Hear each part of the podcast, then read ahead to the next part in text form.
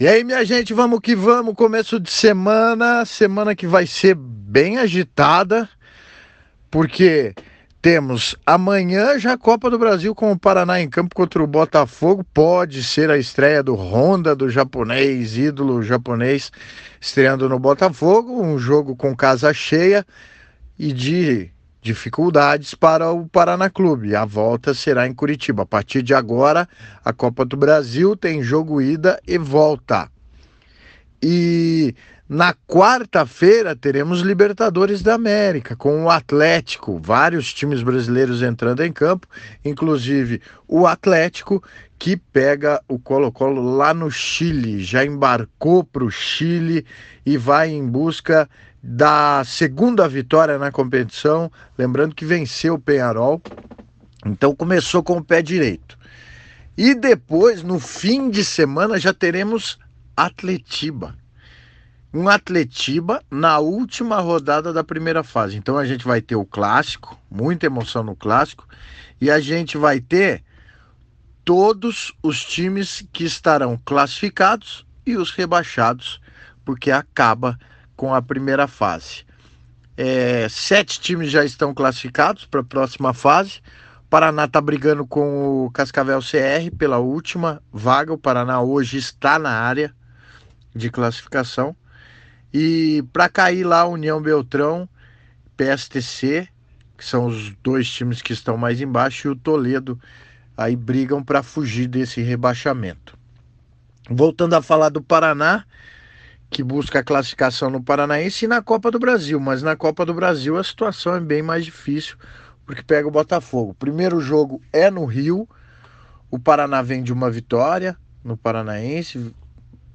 Começou um pouquinho, não dá para falar que tá se acertando, até porque, é, com exceção daquele momento épico, aquela virada na, na vila contra o Bahia de Feira, porque aquele foi o auge da temporada até agora para o Paraná, mas com exceção desse momento, até porque o jogo tinha sido muito ruim do Paraná, até, até com exceção desse momento, o Paraná não teve é, e não deu motivos para o torcedor se empolgar, mas agora começa a pelo menos fazer o básico, a ganhar aqueles três pontos que são fundamentais e obrigatórios contra aquele time que está lá embaixo é, reflexo de todo esse momento é a classificação do time na, no Campeonato Paranaense, oitavo colocado. O torcedor não admite isso.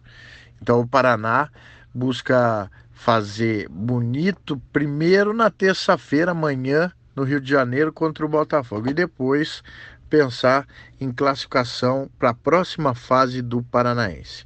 O Atlético é quarta teremos um jogo contra o Colo-Colo, fora de casa. O Atlético, é, eu acredito que vive um momento bem melhor. O Colo-Colo está com troca de treinador, está em crise, mas tem muito peso a camisa, né? A camisa do Colo-Colo é muito tradicional.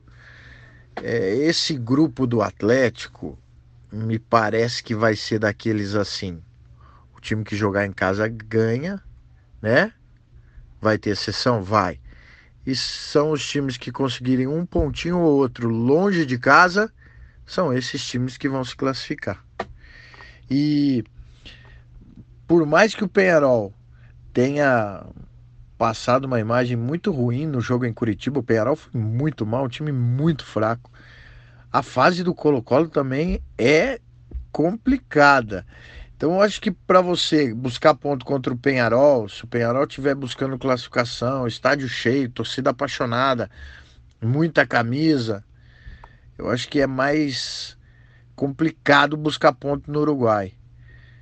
Na Bolívia tem a questão da altitude. O Atlético já sentiu isso no, no ano passado. A altitude é complicada. E, e o Jorge Wilstermann já ganhou do Colo-Colo 2 a 0 né? na rodada inicial. Então, se há um time que é possível buscar pontos assim, ou que é menos difícil buscar pontos contra esse time, o Atlético tem que jogar bem e é o que ele tem que fazer quarta-feira. Então eu acho que Colo-Colo é uma boa oportunidade para buscar ponto, nem que seja um empate, fora de casa, faz quatro, fica na, na liderança e espera para ver o que, que, vai acontecer do jogo entre Penharol e Jorge Wilstermann. É difícil. O que a gente viu do Penharol realmente muito fraco o time.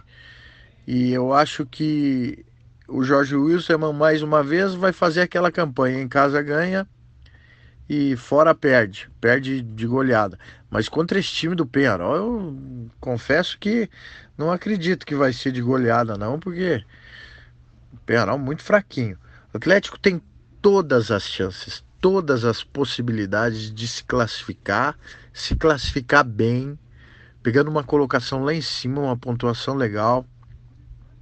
Porque é, por mais que o time não esteja tão bom em termos de qualidade, de individualidade, como no ano passado, ou como nos últimos dois anos, eu acho que esse time já tem um sistema, já tem um mecanismo, já tem um processo de jogo, e é isso que faz do Atlético um time que está em franca ascensão, está em crescimento. Então o Atlético já está na vantagem por causa disso. Sai uma peça importante, entre outra não tão importante, não com tanta qualidade, mas em processo de evolução, em processo de amadurecimento. E assim o Atlético busca. Claro, lá para frente, daqui para frente, os adversários serão bem mais difíceis. Do Campeonato Brasileiro, dos 19 adversários que o Atlético vai pegar, eu diria que pelo menos 15 são melhores que esses que estão na, na fase de grupo com o Atlético da Libertadores. Então o brasileiro já vai ser difícil. A segunda fase da Libertadores vai ser difícil. Vai precisar de reforço? Vai. Mas tem que ser reforço que chega para agregar, para elevar o nível, para colocar futebol ali dentro e não apenas nome, história e status. O Atlético busca futebol. E o Atlético então vai ao Chile, já foi, já embarcou é, em busca desse ponto que será muito importante e eu acredito que é plenamente possível voltar com a vitória. Plenamente possível. Basta fazer um bom jogo, um jogo sólido que dá para ganhar do Colo-Colo. Essa Libertadores ainda está no começo, os times se acertando, os times se conhecendo, tem muito para aparecer e por vir. E a gente vai ficar de olho como sempre. E depois, foco no Atletiba, porque o Atletiba define quem vai ser o time de melhor campanha na primeira fase e vai levar todas as vantagens para as últimas fases até a decisão. Então é Atlético que está em primeiro ou Coritiba? O Coritiba precisa vencer o clássico para reverter essa vantagem. O Atlético, mesmo com o time alternativo, e é muito possível que jogue o time alternativo, é, tem um time equilibrado. Se equilibrou, tanto é que é o time que mais ponto fez até agora na competição um clássico interessante, um clássico que vai pegar fogo e que vai definir a primeira colocação dessa fase. E nos outros jogos, é muita disputa por melhores posições, por classificação e para fugir do rebaixamento também.